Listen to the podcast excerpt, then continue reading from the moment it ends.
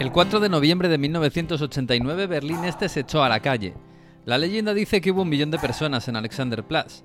Los más escépticos hablan de 200.000, pero igualmente fue una manifestación que cambió la historia de los que la hicieron. Cinco días después el muro caía y la República Democrática Alemana caería desarmada a sus escombros.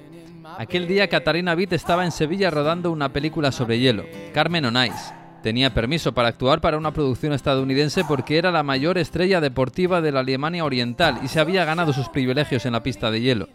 Por eso y porque aprovechaba sus viajes para elaborar informes para la Stasi.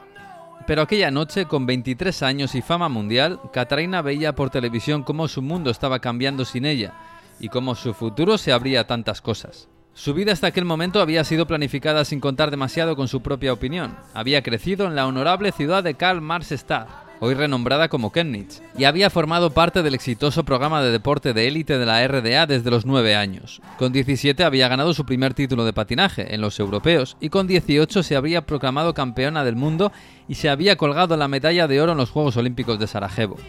Y entonces ya era una celebridad. Era bella, elegante y perfecta en su técnica. Al llegar a casa había recibido 35.000 cartas de admiradores de todo el mundo.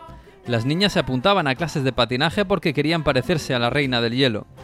Ella pasaba a engrosar la jet set de la sociedad alemana socialista, a vivir con privilegios, a viajar por el mundo entre ramos de flores y cameos televisivos. Pero ella solo quería patinar, y su carrera debía terminar porque el profesionalismo estaba prohibido en la RDA. Al final se le concedió una excepción con la condición de que debía revalidar la medalla de oro en los Juegos de Calgary, algo que ninguna mujer había hecho nunca. Pero ella sí lo hizo. Enfundada en un vestido rojo y negro y bajo la música de Carmen, Caterina patinó para otra gran victoria del lado este del telón de acero. Gracias a aquello viajó a Sevilla para rodar allí el Carmen on Ice que querían los productores americanos y vio por la tele cómo su pueblo se manifestaba. Aquel papel le daría un premio Emmy un año después, ya con el muro derribado y Alemania reunificándose.